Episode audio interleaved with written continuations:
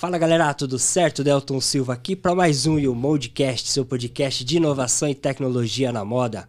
Comigo aqui, João Risoléu. Mais beleza? um dia, Deltão. Mais um dia. E cara, já vou começar falando, dando a bola aí pra você cortar, levantando pra você cortar pro nosso convidado.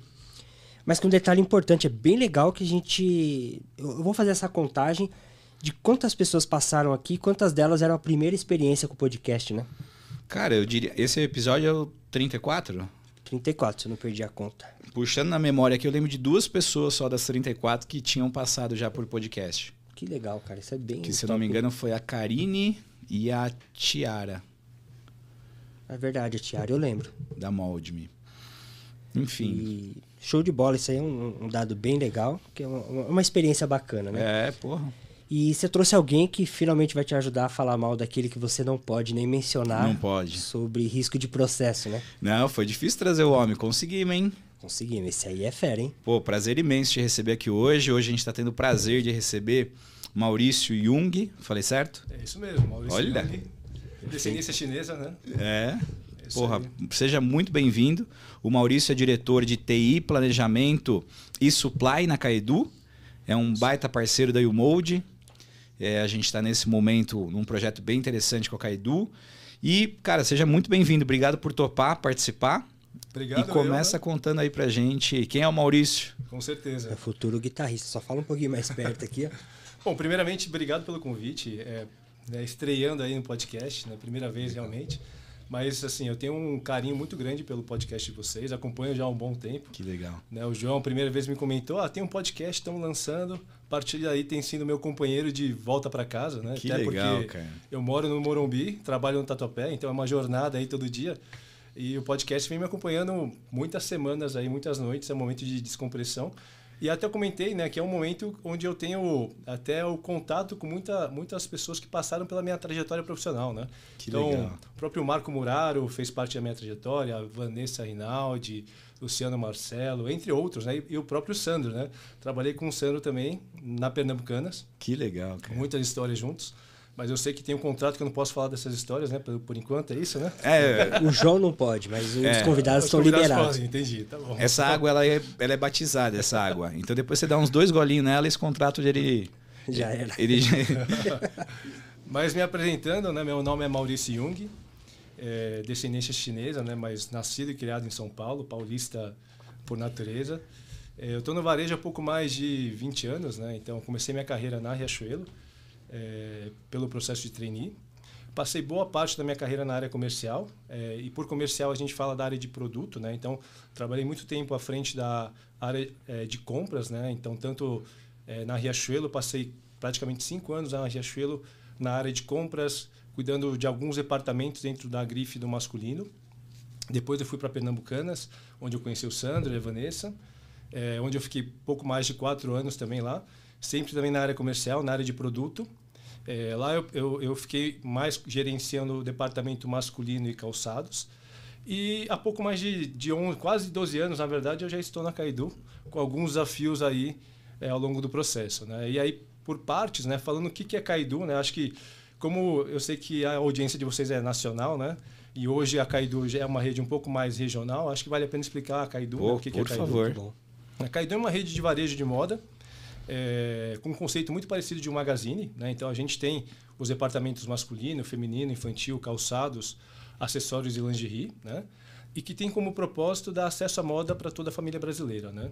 E quando a gente fala de propósito, desse propósito, na verdade traz uma responsabilidade para a gente de algumas formas. Né? Primeiro, é, da experiência de compra, né? Nossa proposta, quando a gente fala de, desse propósito de dar acesso à moda, é muito forte a questão da experiência. A gente quer dar a melhor experiência de compra para o nosso consumidor. E aí, quando a gente fala de melhor experiência de compra, a gente fala de otimizar ao máximo nossos recursos é, e aplicar os melhores mentes de mercado, né? E o segundo ponto que a gente, a gente traz quando a gente fala de acesso à moda para toda a família brasileira tem a responsabilidade também da questão do melhor custo-benefício. Né? Então, a gente fala de um produto com qualidade, com um custo muito competitivo. Né? Então, muitas vezes, você, se você for para o mercado, você vai ver produtos da Caidu com 25% a 30% de, de preço mais barato do que uma concorrência Concorrente, tradicional. caramba. né? Então, esse é o desafio. E ainda com uma facilitação no pagamento também, né? Que também, tem a, Isso, o exatamente. cartão. E ainda tem a- uma, uma forma de pagamento do cartão Caidu muito forte, né? que hoje tem uma representatividade muito grande dentro do negócio, né? E que também é a questão do crédito, né? Então, o fato da, da nossa cliente conseguir comprar para a família toda é, também vem muito através do crédito que a gente providencia para ela, né? Então, isso também é muito interessante. E eu estou na Caidu há pouco mais de, né, quase 12 anos, na verdade, e já passei por diversas áreas dentro da Caidu. É, comecei na Caidu na parte do atacado, não sei se, nem se vocês sabiam que a Caidu já teve um atacado. É, eu soube, eu não sabia, mas eu soube no dia que nós estivemos juntos lá ali, na, acho que na primeira reunião, nós dois, mais o Sandro e a Cris. É e vocês comentaram, não sabia. Sensacional. Um dos braços da Caidu, isso há 12 anos atrás, era o atacado. Chegou a ser um dos maiores atacadistas do Brasil. É, e aí, na, no conceito de compra de produtos já prontos, né? São China, Índia, Bangladesh nacionalização e revenda disso no mercado nacional. Para então, lojas, né? Para lojas. A gente chegou a atender desde clientes enormes, como o próprio Walmart, é, Carrefour, Pernambucanas e Marisa, até clientes menores, como uma loja, duas lojas. Né? Então, a gente chegou realmente a ter uma abrangência nacional com esse Caramba. atacado. Foi por aí que começou a Caidu? Por aí, por aí que começou a minha, minha trajetória dentro da Caidu. É, e depois, quando a gente fez a junção das operações, né, eu acabei assumindo toda a parte de, de gestão de compras internacional. Né? Então, ainda assim, era responsável por, por boa parte da compra também do mercado internacional, né? China, Índia, Bangladesh. Foi aí que começou a minha trajetória. E há pouco mais de dois anos e meio que eu fiz esse movimento é, para as áreas mais corporativas, né? Então hoje, como você bem mencionou, né? Então hoje eu estou à frente da diretoria que envolve toda a área de supply. E por supply a gente fala da área de logística, transporte, importação aduaneira. Toda a área de planejamento. E supply nacional e importação. Supply, é, na verdade, supply é a área de logística nacional, tá. a área de importação na parte mais aduaneira, não, não mais na frente da parte de compras, mas na, toda a parte de desembaraço. Burocrática. É, a parte burocrática, né? licenças de importação. Né? Então, toda a parte logística também do processo desde a saída da, da, da, mercadoria do container lá da China até a chegada no Brasil. Né? Então, essa parte mais estruturante aqui nesse momento. Né? Tem a parte de planejamento hoje, corporativo, e por planejamento a gente fala de tanto da previsão de demanda, quanto abastecimento, quanto planejamento estratégico. Definição de ATB, Definição tudo. De ATB, alocação, toda essa parte também. Tem a parte de tecnologia, né? então é, a parte efetivamente de TI, né, de, de, todos os projetos e processos de TI também. É, todos os processos e projetos corporativos também está dentro dessa diretoria e agora também a parte de expansão. Né? A gente volta a expandir. Eu estava comentando aqui antes de começar o podcast que a gente já há pouco mais de uma semana inaugurou a nossa primeira loja em Minas Gerais, né? em venda nova, né? uma venda nova em venda nova. Venda nova. exatamente. E a gente deve fechar o ano aí com 70 lojas, considerando nosso canal digital, né? O Sensacional. E dessas 70, quantas são no estado de São Paulo? Então, a gente fala hoje de somente três lojas fora do estado de São Paulo. Ah. Né? Então, a gente tem uma em Porto Alegre e fecha duas em Minas Gerais. O restante tudo estado de São Paulo. Sensacional. Era bem o que eu ia perguntar mesmo, a presença e a quantidade de loja. Obrigado por cortar minha pergunta. Tem que tirar outra da cartola aí agora, te vira. Cara, e, e, falando dessa estratégia mesmo mais regional, agora começa o momento da Caedu dar o play a nível nacional? Exatamente, né? Então a gente começa pelo mercado de Minas, mas é assim, de novo, trazendo a questão do propósito como uma das premissas de todas as decisões que a gente toma na empresa, por que, que a gente até o momento trabalhou muito regional? É, muito pela questão de otimização de custo. Né? Então, quando a gente fala de um modelo de expansão mais otimizado, a gente fala de otimização da toda a malha logística né? e a otimização de todas as redes de antena de, de marketing. Quando a gente fala de, de otimização de custo, então, assim, de que forma que a gente pode crescer é, com o menor custo possível e, de repente, que traga a menor implicação de aumento de custo na ponta. Né? E por isso que nesse, até, até esse momento a gente foi muito para o crescimento na região de São Paulo. Então a gente adensou o máximo que a gente poderia na região e agora a gente está preparado para uma expansão já nacional. Né? Então a gente já vem fazendo esse movimento. A pandemia paralisou um pouco dos investimentos, mas agora em 2022 a gente retoma e já faz a nossa nossas duas primeiras lojas aí fora de São fora Paulo. de São Paulo, bem legal. E aí começa o ano que vem já expandir cada vez mais aí. E é um plano pelos próximos quantos anos? A gente fala de dobrar a rede nos próximos 4, 5 anos. Sensacional. Uma empresa 100% brasileira? Uma empresa 100% brasileira. que nasceu lá na década de 70, então já tem bastante tempo. A família continua hoje na gestão? Como é que é a gestão? Ela é profissionalizada? Hoje o Edson Salles é o nosso CEO. É, o Edson também é de mercado, ele trabalhou comigo na Riachuelo, mas também já está mais de 15 anos na, na Caidu. É, e toda a família hoje ela está no conselho, né? Então é, a presidente do conselho é a Leninha, né? Nossa presidente do conselho. É, ela e mais os dois irmãos, o João e o Luciano, hoje fazem parte do nosso conselho administrativo e a gente faz o reporte aí quinzenal e quase mensal aí com eles em relação a toda a estratégia que, que a gente acaba sensacional, puta case. E todas as lojas têm esse conceito de ser gigantes como essa de, de venda nova ou não? Você tem lojas é, menores? Sim. É... O nosso conceito de loja é uma, loja para atender a família toda, né, completa. É, e, então, assim, a gente tem uma relevância muito grande com a mulher, né, o departamento feminino é muito forte, e também com, as, com os filhos, os filhos né, né, dessa família, né? É, então, todas as nossas lojas, elas sim, sim têm um tamanho muito relevante, que a gente consiga então expor todo o mix completo, né, para a família, é, aí olhando todas essas grifes, né, masculino, feminino, acessórios, calçados, lingerie, né, então o mix completo, né, todas as lojas consideram essa essa característica. Já já comprei muito lá. Minha mãe, minha mãe recebia a primeira parcela do 13 terceiro e aí levava a gente para Caidu para comprar. Hoje é festa. dia de gastar. É, é mó festa. Vai, pega ali, pega aqui e tal. Mó barato. Sensacional. E qual que é o tamanho médio, Maurício? Você falou que as lojas são grandes, mas tem mil, dois fala, mil? É, hoje é, a gente tem loja de 700 metros de área de vendas, né? Até 1.500 metros de área de venda, 1.700 Porra, é grande. Metros, né? Então, é grande. Ele mostrou o vídeo ali, me espantei com a... a gente tem presença hoje é, ruas e shoppings, né? Então a gente já está com um modelo bastante híbrido já. E na sua visão, Maurício, já fazendo um paralelo, você trabalhou com muita gente fera também, né? É, o que, que é Caidu? Qual que é o sazon da Caidu dentro do que você pode falar, obviamente, né? Sim. Para pegar várias boas práticas de mercado, enfim, ao longo da sua jornada, várias coisas que você viu que funcion, funcionavam ou funcionam até hoje na Riacho e na Pernambucana, foi onde você trabalhou, né? Sim. É, é, o, o que, que vocês hoje usufruem né, dessa sua jornada, assim, o que, que você viu de diferente ali que você vê que a Caidu faz diferente do, de outras empresas? Não, legal. É, eu, eu, acho que tem dois grandes pontos que eu acho que eu traria para essa discussão. É, o primeiro deles assim, é um entendimento muito claro de quem que a gente quer ser. Né?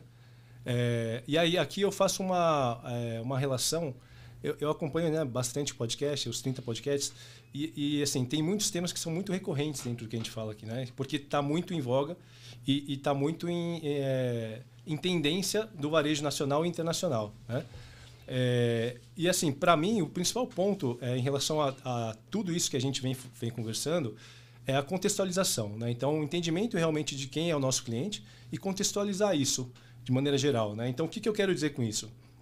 É, na, na minha opinião, quando a gente começa a falar sobre a jornada de dados, sobre questão de sustentabilidade, é, sobre é, todos os temas que são trazidos aqui no podcast, é, a pergunta que a gente que a gente faz, né, que eu me faço é como que, por que que isso está acontecendo, né? Como que eu contextualizo isso dentro da realidade da sociedade atual, né? E, e, e essa é uma pergunta que a gente faz para os nossos clientes. Né? Então, como que eu entendo cada vez mais os meus clientes e o porquê que eles se comportam da maneira que, que se comportam, né? É, e aí um ponto que eu trago também para a discussão é muito do entendimento do momento que a gente vive na atualidade. Né? Então, assim, tem um sociólogo espanhol, que acho que é o Michel é, Castelli, se não me engano, que ele falou que a gente, desde o final do século XX, vem, vem vivenciando agora a era da informação. Né? A gente sai da, era, da revolução industrial e efetivamente entra na era da informação. E o que, que, isso quer dizer? Né? Quando ele traz esse conceito da era da informação, a gente fala de mudanças é, estruturantes tanto quando a gente fala da questão cultural, social e econômica, né? Quando a gente fala de uma nova era, é uma mudança de uma disrupção, uma disrupção muito grande né? dentro do, da, do modelo da sociedade. É, e aí, para mim, assim, esse conceito ele tem uma força muito grande. Por quê? Porque até uma, um dos pontos que ele trouxe foi exatamente esse, que hoje a informação tem a mesma relevância que as fontes de energia tinham no passado para a Revolução Industrial. Caraca. Né? Então, é, a gente consegue então correlacionar isso com, a, com, conhecer cada vez mais os nossos clientes, né? E correlacionar também com todas as mudanças que estão acontecendo hoje na sociedade que estão gerando então uma série de iniciativas que é o que a gente vem discutindo ao longo desses 30 podcasts, né? Então acho que esse é um grande ponto que a gente tem de atenção, conhecer né, mais o as público, decisões que a gente tem aí no, no nosso dia a dia, conhecer mais o público e contextualizar muito do, das decisões que a gente toma com base na nossa na nova sociedade, né? Então eu acho que esse é o grande ponto. E, e essa nova sociedade, se quiser atender, fica à vontade, Maurício. Fica tranquilo. Dentro dessa. Olha, não fale tossir, cara. Desculpa. Dentro dessa nova sociedade, a gente pode citar, por exemplo, que é um pouco da, da questão do digital, que a gente já falou bastante aqui. Sim, sim. É, é, é, como atender esse cliente, sabendo que em dado momento ele vai ter contato com você online, em dado momento offline. É, é, é nesse nível assim que vocês hoje já, já estão olhando? Eu, eu acho que assim, aí, aí trazendo uma, uma, uma discussão para uma maneira mais ampla, né? Quando eu falo dessa mudança da era, era da informação, eu vejo algumas mudanças de, de características da sociedade que a gente pode dividir de repente em quatro grandes pontos, né? Um, essa é a questão que você trouxe agora, que é a questão da, da fronteira, né? Hoje, teoricamente, as barreiras geográficas não existem, né? Então, a gente fala de uma, um conteúdo que ele está sendo gerado lá do outro lado do mundo que chega para a gente em segundos. Segundos. Né? É, e a, vou além, né? A gente pode ir além. A gente fala de, de não ter mais barreira entre o físico e o digital, né? Então, teoricamente, a gente começa a falar que o físico, na verdade, não é mais uma barreira é, de negócio. A gente fala também do mundo, do mundo digital. E aí, com isso, a gente traz uma série de discussões e de iniciativas que a gente traz nessa linha, né? nessa mudança de comportamento da sociedade da era da informação, que ela, teoricamente, não tem mais essa fronteira e essa, essas barreiras geográficas. Né? É, a gente traz aqui para discussão a questão de qual que é o papel da, da loja física nesse momento atual, é, qual que é o papel do próprio metaverso, que vocês falaram um pouquinho também no, no podcast anterior, é, dentro desse momento atual. É, a questão da própria omnicanalidade, né, que também é um tema que está muito em voga, muito em discussão. Né? Então, esse seria um ponto, é, de repente, de mudança de, de sociedade número um. Tem um outro ponto que também a gente pode dizer de mudança da sociedade, que para mim também é muito relevante, a questão da sustentabilidade. Né? Cada vez mais a gente fala de responsabilidade social. É, cada vez mais a gente fala que o, o que a gente produz é importante, mas o como a gente produz também é tão importante quanto. Né? E aqui também, se a gente for desdobrar esse outra, essa outra mudança de comportamento da sociedade, a gente tem diversos temas que a gente pode colocar para discussão. ESG, é, questão de sustentabilidade, governança, enfim, tem diversos temas que teoricamente estão relacionados a, a, essa nova, nesse novo comportamento da sociedade, né?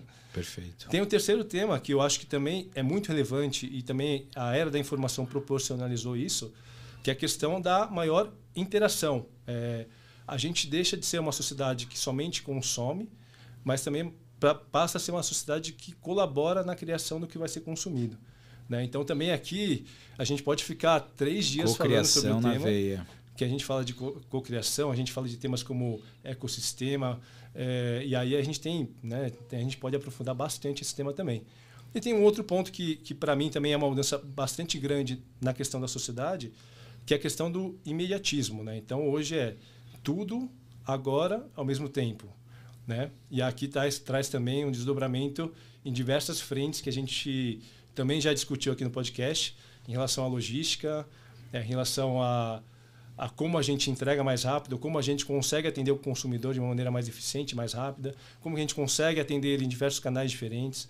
Né? Então, é, de novo, né? assim, eu acho que de passados 30 e poucos episódios aqui do podcast, é, é, impor, é importante contextualizar tudo que vem sendo discutido com o movimento que a gente tem hoje da sociedade, né? E, e complementares, né, cara? E totalmente Exatamente. complementares. Exatamente. E, e, isso vem muito impulsionado por essa geração mais nova, essa geração Z, que você falou do imediatismo, né? Esse imediatismo ele muda totalmente o comportamento que vinha sendo feito. Então, por exemplo, o Bárbaro, que estava com a gente aqui no episódio anterior, ele fala, cara, quando eu não entendo alguma coisa, eu vou lá no Google, faço uma pesquisa e vou ler o que eles estão falando. Ele fala, ah, isso eu já fazia, mas é com um termo novo. Essa galera nova tá começando a ir pra rede social, ver alguém que gravou um vídeo de 20, 30 segundos, um minuto, explicando aquilo que eles queriam. Então, assim, chega o ponto de eu quero ir para um restaurante, eu quero saber uma farmácia, eu quero saber uma loja, seja lá o que for, eles não buscam mais no Google, eles vão na rede social ver alguém que está fazendo aquele vídeo porque tem que ser imediato não vou perder tempo lendo, vendo resultado de pesquisa. Tá aqui, fulano falando sobre isso. Então é, Sim. cara, é um comportamento que dá, dá até desespero. Fala, cara, não vou conseguir acompanhar, né? Você compartilhou essa semana um Foi. conteúdo falando sobre isso, que o Google está desesperado porque essa nova geração dificilmente vai lá no Google e pesquisa as coisas. O que ela faz é buscar um influenciador. Ela já segue dois, três influenciadores de um tema, de restaurante, de vai no YouTube e joga, né, e, e faz a, a dada pesquisa. Então, de fato, é assim indiscutível que já, já aconteceu essa disrupção, né? Exatamente. E aí é engraçado porque não é só pelo fato dessa nova geração fazer o que faz, também influenciar as gerações de- né, posteriores. Meu filho, o mais, no- o mais velho, eu acho que isso não é só do meu filho. Eu acho que todo filho pergunta por quê mais de 50 vezes por minuto. Então, meu filho me pergunta alguma coisa. Ah, pai, o que, que é a coisa mais dura do mundo? O que, que é a coisa mais pontuda do mundo? E, cara, agora, padrão, não, joga lá no YouTube, pai. Você não sabe, joga no YouTube. então veja que assim, né? E isso desdobra para consumo, desdobra para tudo. A informação leva ao conhecimento e o conhecimento leva a uma solução possível que, via de regra, pode ser um produto. Por isso que eu acabei divagando na, na sua pergunta, né? Porque você comentou por que, que a Kaido hoje, né? né, Quais são, seria o fator de sucesso da Kaido? É, mas eu acho que, que, que tem tudo a ver, né? Quando a gente fala de contextualizar e entender cada vez mais é, essa geração e esse momento que a gente vive atualmente, né? Que, é, que era da informação. É, e quando a gente fala que, é, que a gente entende os porquês, né? Que são as perguntas dos nossos filhos, é que a gente consegue então fazer os desdobramentos disso em várias iniciativas, que teoricamente vão direcionar todo o trabalho é, de estratégia corporativa de todas as empresas, né? Então assim, eu acho que a partir do, do entendimento do porquê, a gente consegue então conectar muito mais as ações que a gente faz aqui na ponta e com isso ser muito mais assertivo em quais são os direcionamentos que a gente dá para toda a nossa estratégia corporativa. E como é que conecta essas pontas, né? Exatamente. E, ele falou, né? Quando eu perguntei da, da, da Kaidu, ele falou, meu, nosso forte é na, na mãe, né? Que a Sim. mãe compra, a mulher compra para toda a família. E cada vez mais é começar a pensar em, cara, como que eu faço o filho convencer a mãe de que tem que comprar aqui na Kaidu, né? Exatamente.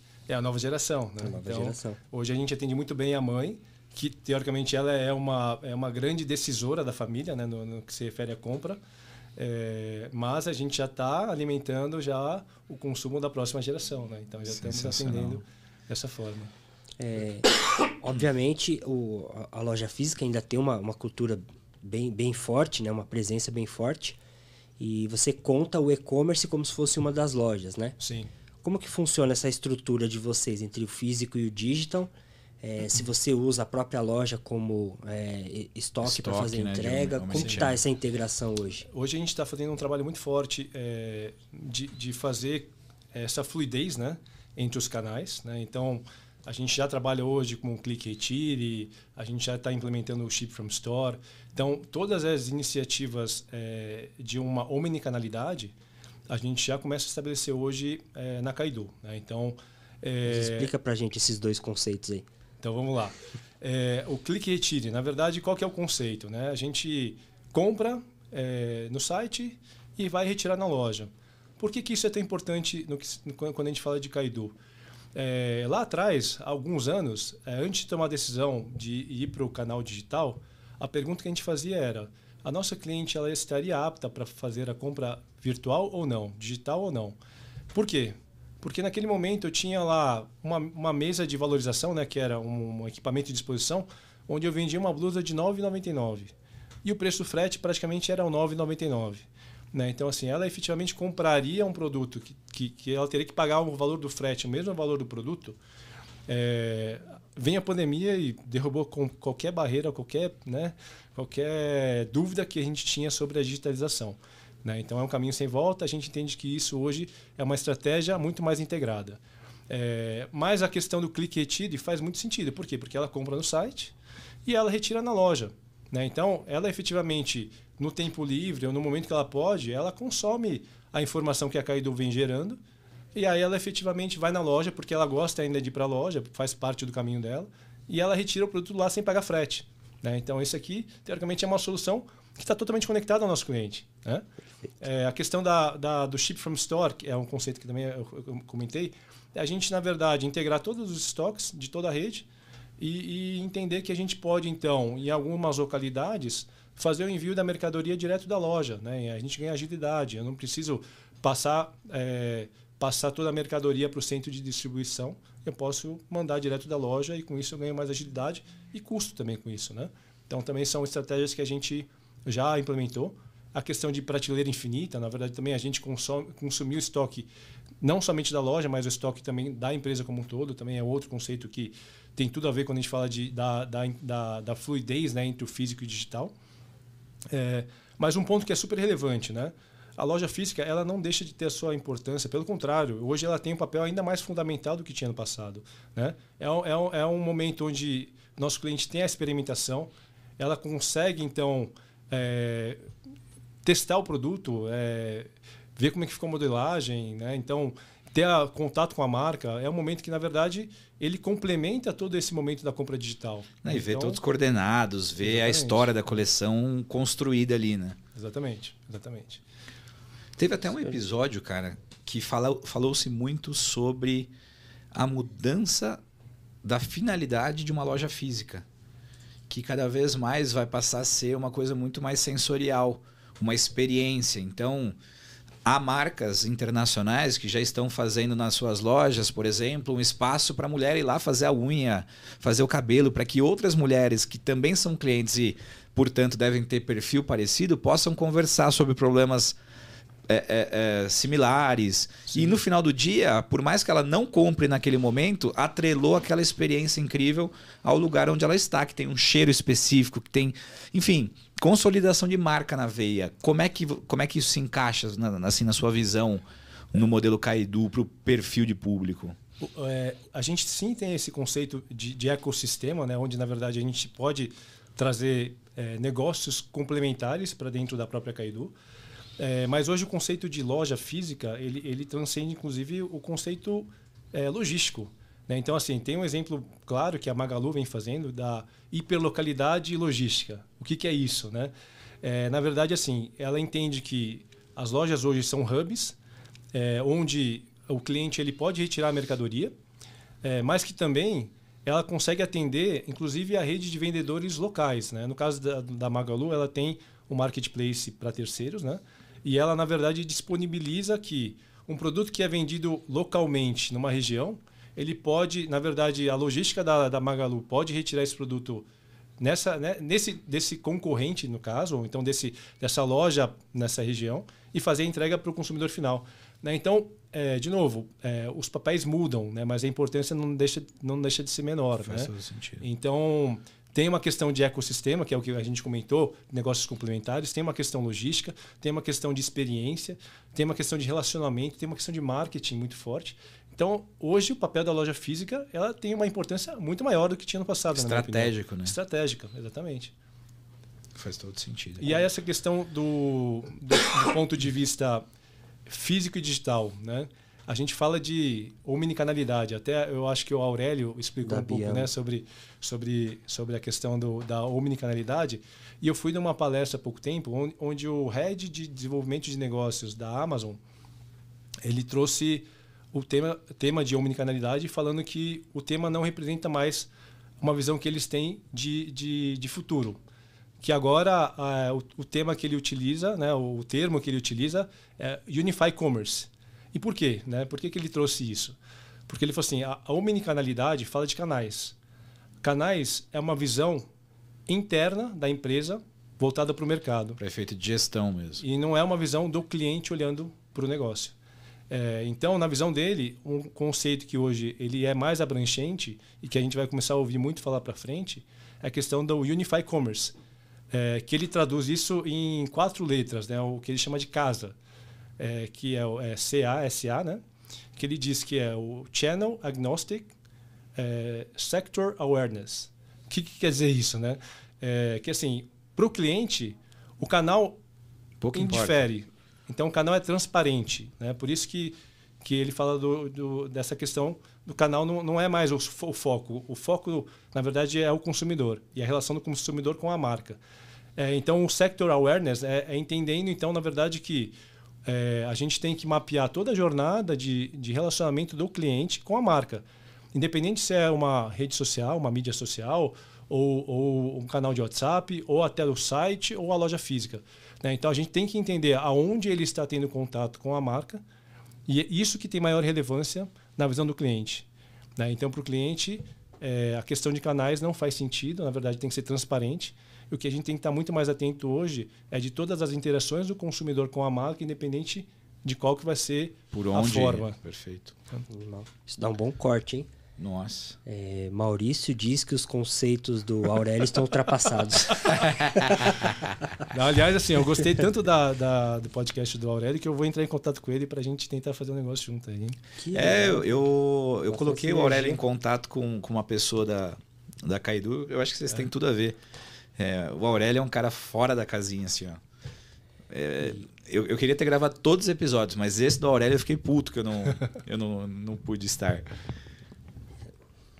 Paciência, né? e você trouxe esse exemplo da Amazon, eu já estava com essa pergunta para te fazer, porque você falou bastante, quando foi apresentar a Kaido, sobre a questão de preço, né? De, de- Vocês trabalham muito enxuto, sempre pensando em custo, como que eu faço isso para chegar com o menor custo possível para o consumidor? E esse é um dos princípios da Amazon. Vocês, têm, vocês levam isso é, em consideração? Vocês pensam como a Amazon? Querem chegar a, a ser, tipo, até esqueci o termo. Qual que é o conceito da, da Amazon que transcende É um, eco- é um ecossistema, no caso. o né? ecossistema ou não? É. Assim, a, a Amazon, assim, é, acho que qualquer empresa do mundo gos- gostaria de referenciar a Amazon como, como um bench, né? É, no nosso caso não é diferente. A gente olha para muitas iniciativas que a Amazon é, é, elas, elas na verdade têm como referência de mercado, mas não só para a Amazon. É, aqui é, a gente também olha muito para a questão de ecossistema e numa visão muito do que o próprio Alibaba ele, ele traduz. É, e por que isso? Né? Então teve um, também um evento onde foi perguntado para o Jack Ma qual que é a diferença da Amazon para o Alibaba na visão do Jack Ma. E o Jack Ma falou, falou uma, uma coisa que para mim conectou demais, assim, foi, foi muito, muito interessante, porque ele falou o seguinte: é, naquele momento, a Amazon ela tentava ser verticalizada, ou seja, controlar tudo, né? É, e aí, na visão dele, ele falou assim: o, o meu desafio e, a, o, e o meu negócio, na verdade, é possibilitar que todas as empresas que hoje trabalham comigo elas possam concorrer de igual para igual com uma Amazon, com uma Microsoft ou com qualquer empresa no mundo. Então, assim, na verdade, eu, eu quero ser um ecossistema, um ecossistema, uma plataforma que vai possibilitar, então, que o pequeno varejo consiga competir de igual para igual com uma Amazon ou com uma Microsoft. Né? Então, é uma, é uma mudança de conceito sutil, mas, mas assim, muito impactante na Porra, minha visão. muda né? a regra do jogo. Na verdade, eu não preciso controlar tudo, é, mas sim, se eu tiver o conceito de, de, de plataforma, de comunidade, que também a gente referencia porque a gente falou no passado da questão da maior interação, da, de ser mais colaborativo, a gente fala, na verdade, que é, muitos peixes são mais fortes do que um peixe grande. Né? Então, acho que esse é o conceito. E acho que é para esse, é esse caminho que a gente vem trabalhando. Mas hoje é, vocês trabalham só com rede própria. Hoje é só rede própria. É, mas quando a gente fala conceito de ecossistema, na verdade, é, eu, eu, eu, eu considero, inclusive, é, o trabalho que a gente está fazendo com o Modi uma forma de, de um ecossistema. Na verdade, eu entendo que ele é o especialista da área nesse assunto. Teoricamente, meu trabalho é trazer pessoas que, teoricamente, conhecem muito mais esse negócio do que eu para dentro do, do meu negócio. Né? E aí, nessa área, a gente colaborar e fazer um trabalho em conjunto. né? Então, acho que esse é o conceito. Sensacional. É, até eu acho que é importante a gente citar isso, né, Maurício? A gente começou a relação. É, a gente está nesse momento implementando um PLM com a Caidu. E na sua visão, assim, estrategicamente, diante de, desse novo modelo, dessa disrupção de consumo, como que o PLM se encaixa nessa, nessa, nessa equação? Assim? Qual, que é, qual que foi a visão estratégica que nos trouxe aqui? Sim. A minha visão é conectado com a primeira fala, a era da informação. Né? São é, dados, na verdade, a gente conseguir ser mais assertivo no que a gente faz. É, então, assim, quando a gente fala do PLM, além de uma gestão muito mais efetiva é, do nosso modelo de negócio, de desenvolvimento, a gente fala de gerar muito mais informação, informações relevantes para que a gente possa tomar decisão. Né? Então, o que a gente fala de data-driven, né? a gente fala, de, na verdade, é, utilizar é, informações e dados relevantes para que a gente possa tomar decisão da maneira mais correta. É, e aqui a gente também pode fazer algumas conexões. Quando eu falo só de otimizar, quando eu falo da questão de. É, por que, que eu falo de otimização? Eu posso relacionar a questão da otimização, inclusive, com a, a parte da responsabilidade social. Quanto mais eu sou assertivo, teoricamente, menos eu preciso produzir, menos desperdício, menos eu gero. É. é, e com isso eu consigo também ter uma marcação menor e aí também ser mais competitivo na minha, na minha ponta de preço. Né? Então, acho que está tudo relacionado aqui. Impacta na margem, aí o céu é o limite do que.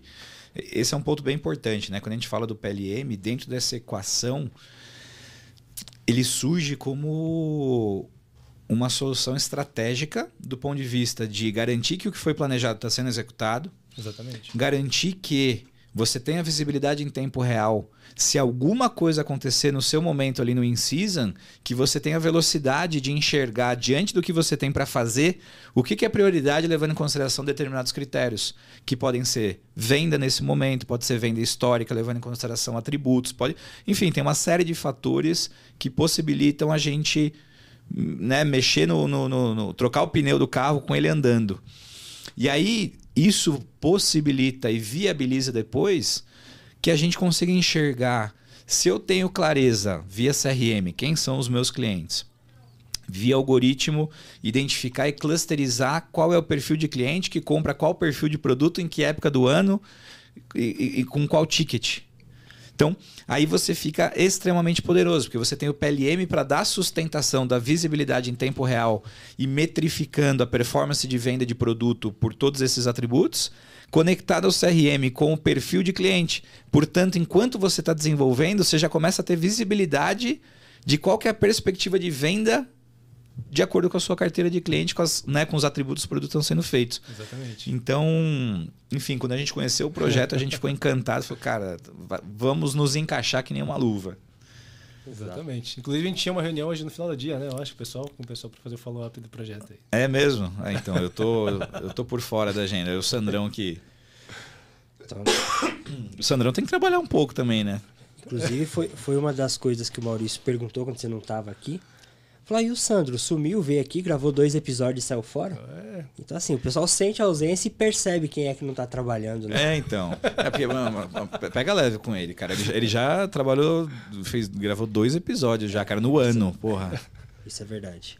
Tem, temos que, que respeitar, né? Afinal, são o quê? Tem 50, 60 anos de, de carreira, De né? varejo, é. De varejo. De varejo. Mas o Sandro e o João são pessoas que eu gosto muito de trocar sobre varejo, né? Então é, é aquela conversa de bar, né? A gente começa falando sobre um tema e, e a, a, isso vai desdobrando em uma série de iniciativas que daqui a pouco a gente está com cinco projetos na mesa, né? É isso, isso né? é isso, é muito maluco. As, as reuniões, desde a primeira, a reunião de uma hora, a gente fica duas, três, se deixar, vai embora, né? Exatamente. Mas, cara, para mim é uma escola também, né? Aprender com o Maurício, com o Sandro, com essa galera que faz parte da história, né? E aí, até um, uma coisa que o Bárbaro falou no, no, no episódio anterior que eu acho que faz sentido, cara. Uma inovação que não é embasada por uma necessidade do público é uma ideia. Ideia qualquer idiota tem. Então, acho que o grande desafio é como conectar diante de uma mudança da sociedade e, portanto, novas dificuldades e dores que esse mercado passa a ter, aonde que essas inovações se encaixam para no final do dia melhorar a experiência, melhorar a interação com o consumidor final hum. e melhorar a venda, melhorar a margem. No final do dia, a gente, obviamente, que a gente quer fazer o bem para o mundo, mas né, somos empresas que precisam gerar resultados. Então, Sim. E eu acho que assim, aqui, aqui tem um, um, game changer aqui, né? Que, que eu acho que, que é essa visão, né? Então, se eu puder dar um, meio que um, uma provocada né, nos profissionais de varejo, acho que, é, que esse seria um ponto é, mais do que ter um melhor produto ou um melhor serviço hoje não é talvez o suficiente para a gente ter sucesso no futuro. É, as empresas que teoricamente entendem que, que a relação e hoje essa relação com o seu cliente, essa informação que você tem dele e como você consegue tra traduzir isso em negócio, talvez sejam as empresas que vão ter mais sucesso no futuro. E aí aqui eu trago o exemplo do varejo mais tradicional que você possa imaginar, que é o Walmart. Né? O Walmart México. O Walmart México ele conseguiu aumentar o valuation da empresa em 10 anos em mais de 80%. E como é que ele fez isso? Na verdade, é, ele já tinha lá no mercado do México mais de 2.700 lojas. É, e aí o que, que ele entendeu? Que na verdade é, a, o, o que ele tinha de relacionamento com o cliente dele tinha muito valor. Né? Então, um dos pontos que ele tinha de dor naquele momento era que o México ele não era tão digitalizado, né? Então muitos dos clientes que ele que consumia no Walmart não tinham internet, né? E, e aí, em vez de ficar reclamando que eles não tinham internet, o que, eles fizeram? Eles entenderam a dor do cliente e eles começaram a fornecer serviços de internet para o cliente. Né? Isso virou um negócio, rentabilizou. E, na verdade, isso ganhou um, um potencial altíssimo Porra, em relação a todos né? outros negócios, na verdade. Então, hoje a gente fala de uma é, de um Walmart México que tem mais de 300 consultórios médicos dentro do Walmart, que fala da questão de educação, é, que fala da questão de serviços de internet, serviços financeiros. Ou seja, ele enxergou a, a riqueza que tem nos dados em relação à relação que ele tinha com os clientes. E o fato dele conhecer o cliente dele. Né? Exatamente. Né? E conseguiu transformar essa visão em negócio. Né? Trouxe bem o que o que o Sidney falou e que me bugou no, no episódio, né? Eles controlam a cadeia e sabem o comportamento, sabe exatamente a hora que esse cliente vai estar tá pronto para consumir, né? Qual porta aper, aperta ali na hora. E me, me remeteu, cara, vocês já, já, já ouviram a história do, do... Não é 99 táxi, cacete, do, do Easy Taxi do Thales Gomes. Vocês já ouviram a história de como é que ele conseguiu convencer os taxistas a usarem um celular e, portanto, ele não tinha aplicativo na época, né? Você já ouviu essa história? Já, mas conta aí pro pessoal. Cara, é sensacional. É muito. Você contando agora me remeteu isso. Cara, quando alguém precisava de um táxi, ele precisava conseguir falar com os taxistas para falar: ó, pega Fulano em tal lugar. Só que quando começou a ganhar escala, ele começou a se deparar com a dificuldade de que eles não tinham smartphone. Então o que, que eles, eles fizeram? Eles importaram uma cacetada de smartphone e a estratégia inicial não era a que deu certo. Eu vou pular direto para a que deu certo.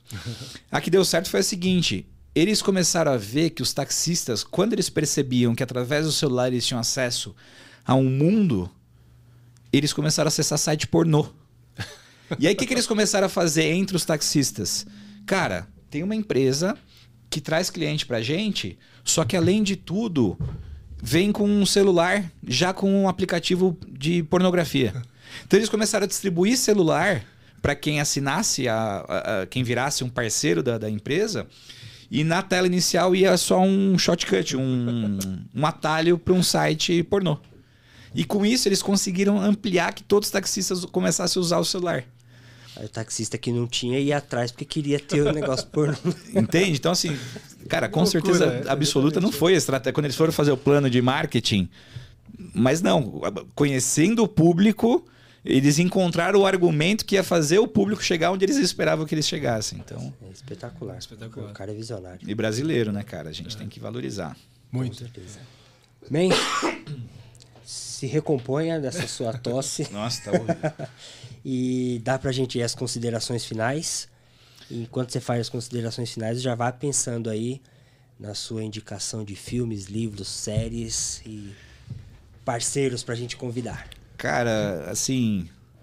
Um episódio desse tinha que durar umas três horas, velho. Eu sei que eu falo isso em alguns, mas é que realmente é, é, tem tanta coisa boa pra gente discutir, pra gente.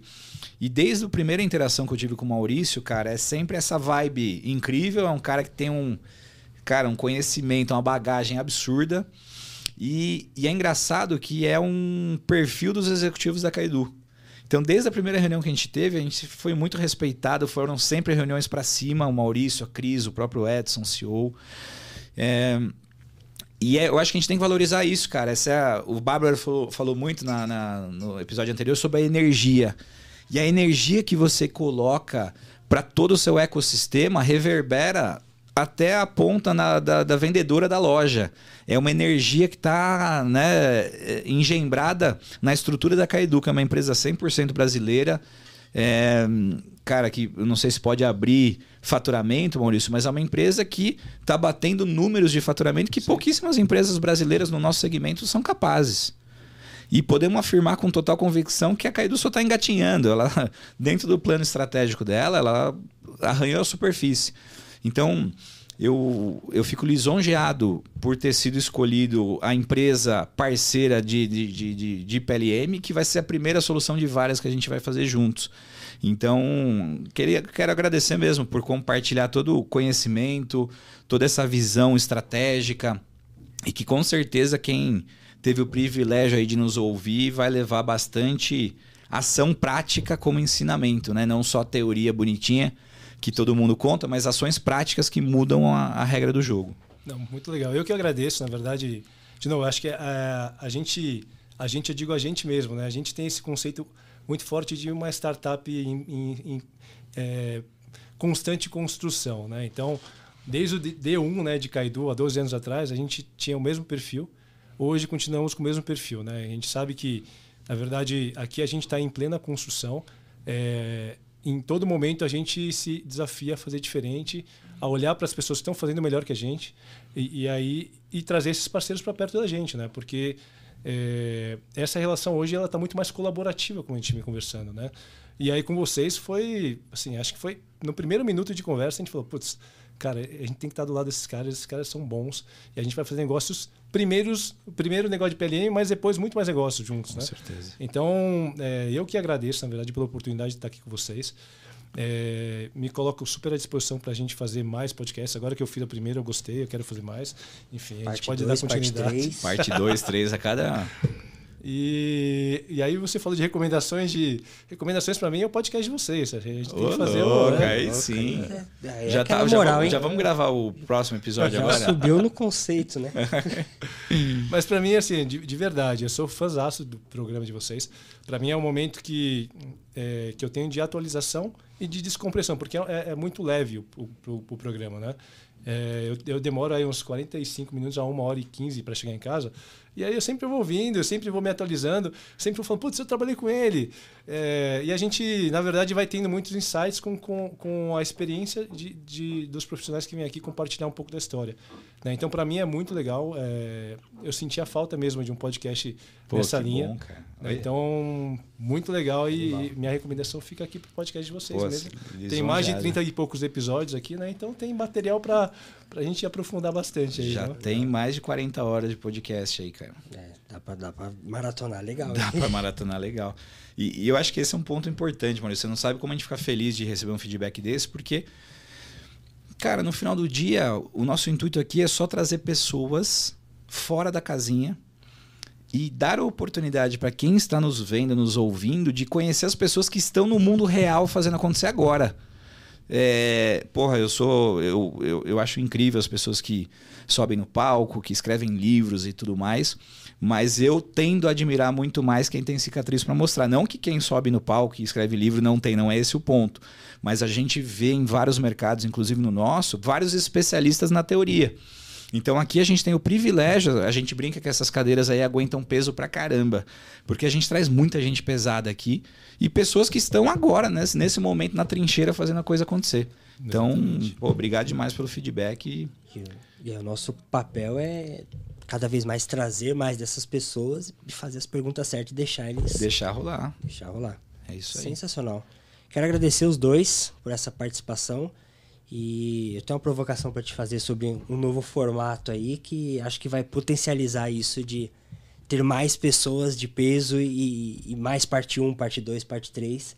Porque provavelmente é, a galera que fez os 10 primeiros episódios já está na hora de voltar. Então ah, é fato. Vou, vou, vou te compartilhar um, um formato ali. A você que está nos assistindo, obrigado por sua audiência. Se você estiver no trânsito, trabalhando, treinando, malhando, assim como o Maurício voltando para casa aí, é, obrigado por sua audiência. E deixa aí seu comentário, sua sugestão de novos convidados que a gente vai adorar convidá-los para bater papo aí. Forte abraço, até a próxima. Tchau, tchau. Obrigado, pessoal. Valeu. Tchau, tchau.